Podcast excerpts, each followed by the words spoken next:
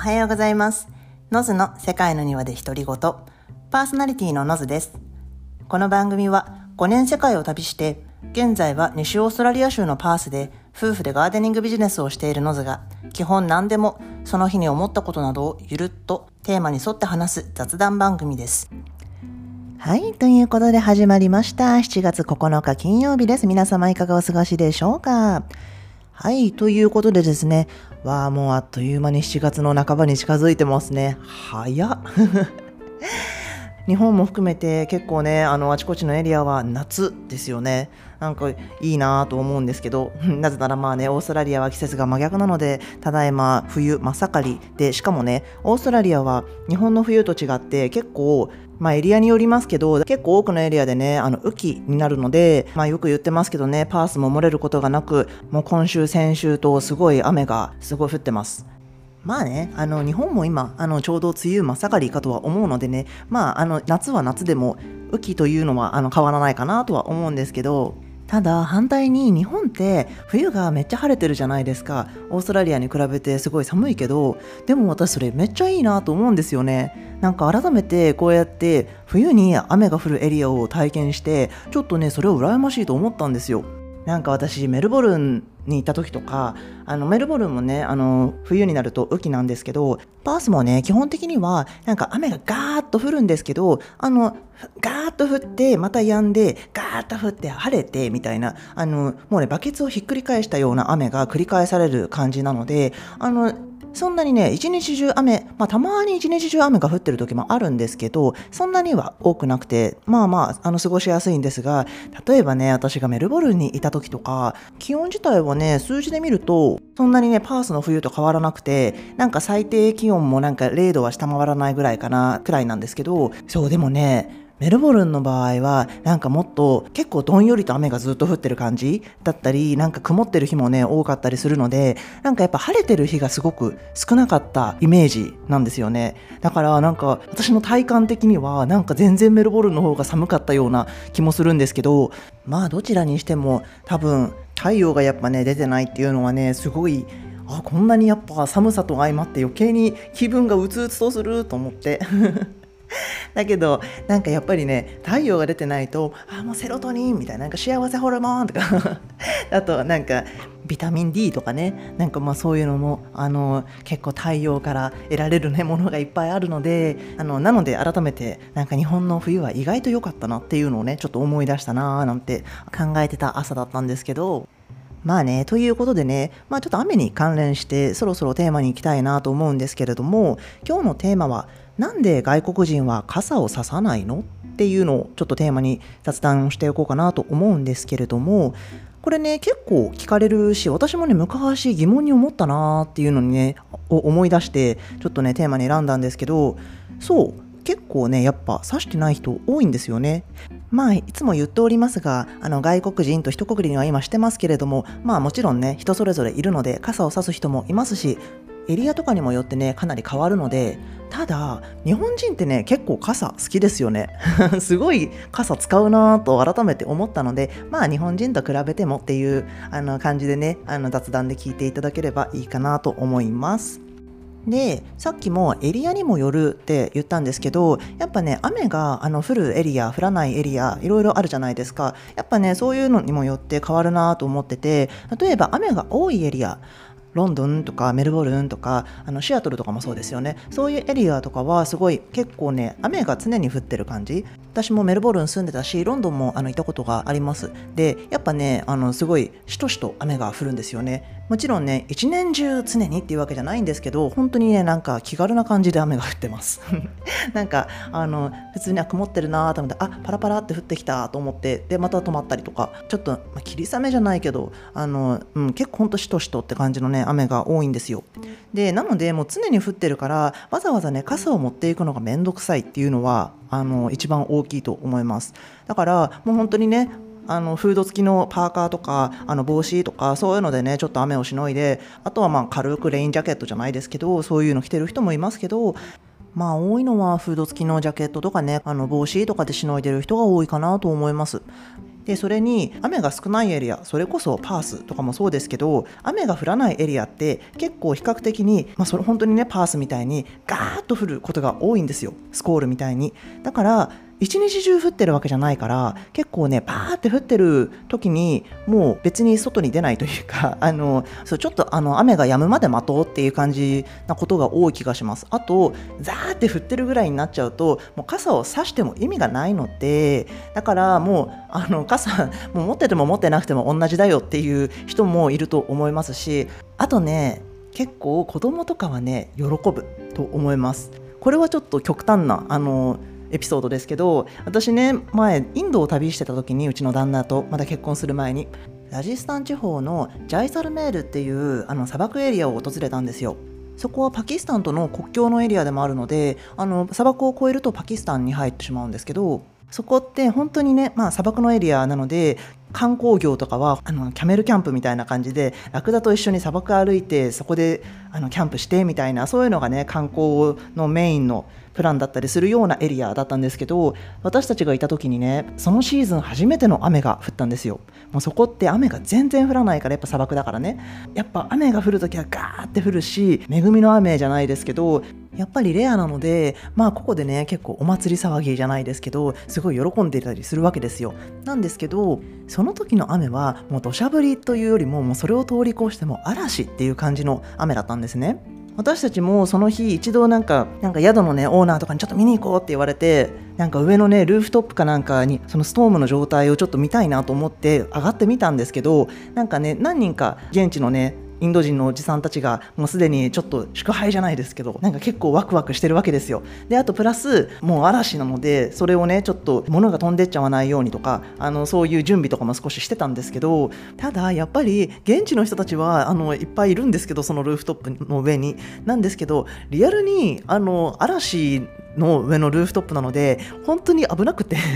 なんかすごい物もめっちゃ飛んできてるしでしかも私自身も飛ばされそうなくらいの勢いだったので私たちはもう早々にあの下に降りたんですけどでもね部屋に戻って外見たらお母さんとかはね中にいるんだけどもう子供たちが大喜びでもう本当になんかダンス・イン・ザ・レインじゃないですけど本当にねもう子供たちがわーってあの踊ってて雨の中であれはちょっとねなんかああすごいいいなと思ったんですけど本当に喜んでんでてまあちょっと話はそれたんですけどまあでもそんな感じでね結構やっぱ雨が貴重なエリアとかねまあパースもこうやってあの基本的に雨があんまり降らないのでそういうガーって雨がね降るシーズンになると子どもたちにとってはちょっとイベントかなとも思ったりもするんですけど、まあ、ちっちゃい子どもたちにはねちょっと楽しいって感じになるかなとは思うんですけどまあでも他のエリアなんかこうやってねパースとかメルボルンとかみたいなエリアじゃなくてもうちょっとなんか東京に近いようなね普通に適度にあの大粒の雨とかも降ってみたいなエリアとかの人とかだと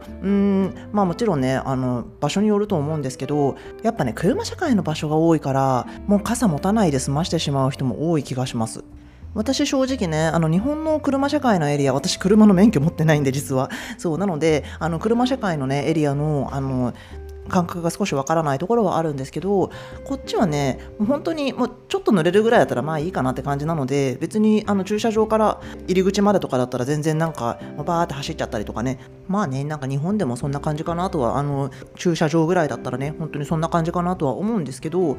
そうなのでやっぱり車社会だからそんなにね傘を持ち歩くっていう癖がやっぱない人もいるしうちとかもね結構あの傘はもう車に置き傘みたいな感じだったりもするのでてかめったに使わないんですけど正直。aqui. que でもまあねいろいろ言ってきましたけど大体のね人のあの持たない理由っていうと多分ね面倒くさいが一番に来るんじゃないかなと思うんですよね正直。なんかこういう習慣がないとかねあのいろいろありますけどまあ習慣がないからこそ、まあ、持つのが面倒くさいわけじゃないですか。でなんかショッピング行く時もねずっと持ってなきゃいけないし日本みたいにあのお店の外とかに傘立てがあったりするわけでもないのでなのでねまあもともとそうやって持つ習慣がないからこそまあ持つのも面倒くさいってなってくると思うんですけどでねまあそうなってくるとえでもさそんなこと言ったって濡れんの嫌じゃんって思うと思うんですけどまあねだから濡れんの嫌な人はあの傘を使うんですがただやっぱり結構感覚的にも濡れるから何っていう人もね結構多い気がする。なんか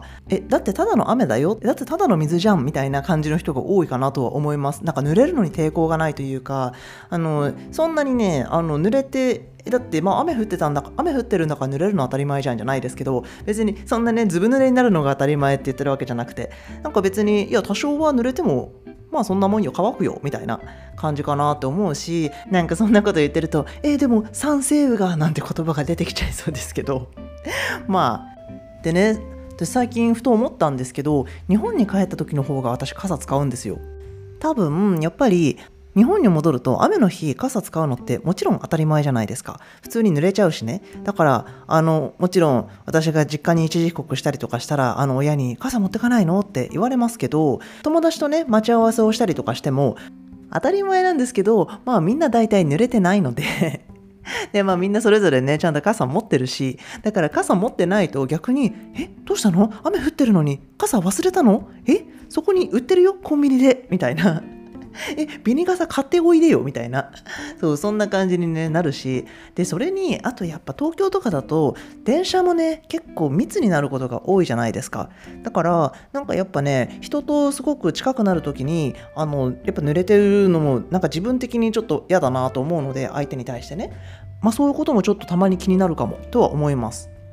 まあね、こんな感じでちょっといろいろ話してはみたんですけど、やっぱり改めて思うのは、日本の人の方が雨の日はあの傘を差すもの、濡れるのが嫌だなっていう感覚があるかなとは思いました。なので、まあこっちの人もね、濡れるのが嫌な人はいますけど、そのレベル、あの濡れるレベルの度合いがやっぱ違うなと思うので、まあそれにね、あのお化粧とかそういう面でもそうですけど、あの日本人の方がね、やっぱね、身なりをね、もっとあの常に結構綺麗にしてたりするのでこっちの人の方がねなんかオンとオフがあるというかなんかオンっていうのは本当になんかちょっと遊びに行ったりとかあのディナーに行ったりとかなんかまあお出かけの時ももちろんそうなんですけど結構ねバッチリメイクを日本人の方とかはあのメイクもそうですし男の人とかもねもう髪の毛とかお洋服もそうですけどなんかしっかりしてる反面こっちの人はまあ同じ友達に会うでももうなんかすっぴんとかであのビーチ行ってねそのままあの飲みに行ったりとかもあったりもするしもう結構なんかラフな感じのあの状態でそんな着飾ってない状態で友達に会ったりとかもあんまり抵抗がないしあのそれをね多分日本人のあの感覚と合わせたら結構ラフなあの結構オフって感じになるかなとは思うんですよ。まあなんか変な話雨に濡れても別にいいかなっていう感じのあの格好の人はいたりするかなと思うので私もちょっとそうですけどはいだしあとそれにこのよくコンビニであの傘出すじゃないですかビニ傘ああいうのを見ても日本人ってやっぱり雨イコールもうすぐ傘を持たなきゃってあ傘がないなんてどうしようみたいな感覚はそういうところでも出てるなとは思いましたああいうのを見てもやっぱりあの雨イコール傘を持たなきゃっていうか傘の需要があるんだっていうのがすごく分かりますよね。だってやっぱりもう小雨とかでもねもうパッて出たりもするので。でもまあ逆に言えばちょっとあの需要がありすぎるというかもう使い捨てみたいになってるじゃないですか。特にねビニ傘。で知ってました？ビニ傘って私今回ねこれ調べて知ったんですけど日本発祥なんですね。全然私それ知らなくてえそうなんと思ってめっちゃびっくりしたんですけどまあ確かにあの世界的にあんまり旅してても見かけないなとは思っていたんですがまあでもなのである調査によるとあの日本は世界で一番傘を消費しているらしくて。まあなぜならあのこのビニ傘があるからなんですけどそうもうね1億あの2 3 0 0 0本年間で売り上げがあるらしくてその半数というかあの8000本ぐらいがビニ傘らしいんですけどわあ雨の音聞こえます？めっちゃ降ってる。すごいザーザー。はい。まああのらしくて。なので正直私の予想ではもうなんかあと数年後ぐらいにはあんな感じで、えー、と傘がコンビニの前にボンって雨が降ったからすぐにって並ぶことは減るんじゃないのかなと正直思ってます。やっぱりあの全然エコじゃないというかあのもう使い捨てで使ってる感覚がやっぱりねあの世界の矛先とはあんまり合ってないかなとすごく思うしあのなんかねリサイクルすごく難しいんですってあのビニール傘って。やっぱり壊れたから捨てるっていう人が多いじゃないですか。折れちゃったりとか。だからやっぱりねそれがどうしてもリサイクルするのが難しい原因の一つだしやっぱり消費者の方ももうやっぱホイホイあの使い捨てのように買うじゃないですか。新しいやつをね。でだからね、結構 SDGs の観点からとかで、あの、折りたたみ傘とかをね、推奨するような企業とかね、プロジェクトとかも結構もうあるみたいですけど、やっぱり、まあ私の勝手な想像ですけど、まあね、コンビニのあの、ビニール袋みたいな感じで、ビニール傘ももう数年後にはね、ああ、なんか昔は雨が降るとすぐにビニール傘がね、外に、コンビニの外に置いてあってね、みたいな、そんな昔話になってしまうことが、あの、数年後ぐらいにはね、なんかあるんじゃないのかな、なんて勝手に想像してたりなんかしちゃいますけど、ま今日はね、まあ、あの、傘をね、外国人が差さないっていうところから、実は日本人は傘のシェアが世界一でしたっていうね、あの、っていうね、ところで、あの、今日は終わろうかなと思います。この番組ではこんな感じで海外暮らしやら旅やら日々学んだことも含めて話してる雑談番組ですので通勤通学や家事の合間などにゆるーっと聞いていただけると嬉しいです。日本時間の月水金の3回放送なのでフォローやサブスクライブなどをしていただけると一覧で出てきて分かりやすいと思いますのでぜひよろしくお願いします。さっきね結構ね雨がねザーッと降っていてでうちの家の うちの庭のあの地面がさっき一瞬浸水したんですよ。んでねまあでもねあのうちの庭の真下って前にね家庭菜園の回でも一回話したんですけど砂漠のようになっているのでもう一瞬のうちにね水が引いたんですけどちょっと後でそれあのストーリーにでも載せておきますのでまあよかったらねえっ、とインスタの方もやってます。あとセカニワ .noz でプライベートの方もあるのでまあもしもよかったらねそちらの方もフォローお願いしますということで今日はここまでにしようと思います。それでは皆さん今日も素敵な一日をそして素敵な週末をお過ごしくださいませ。See ya!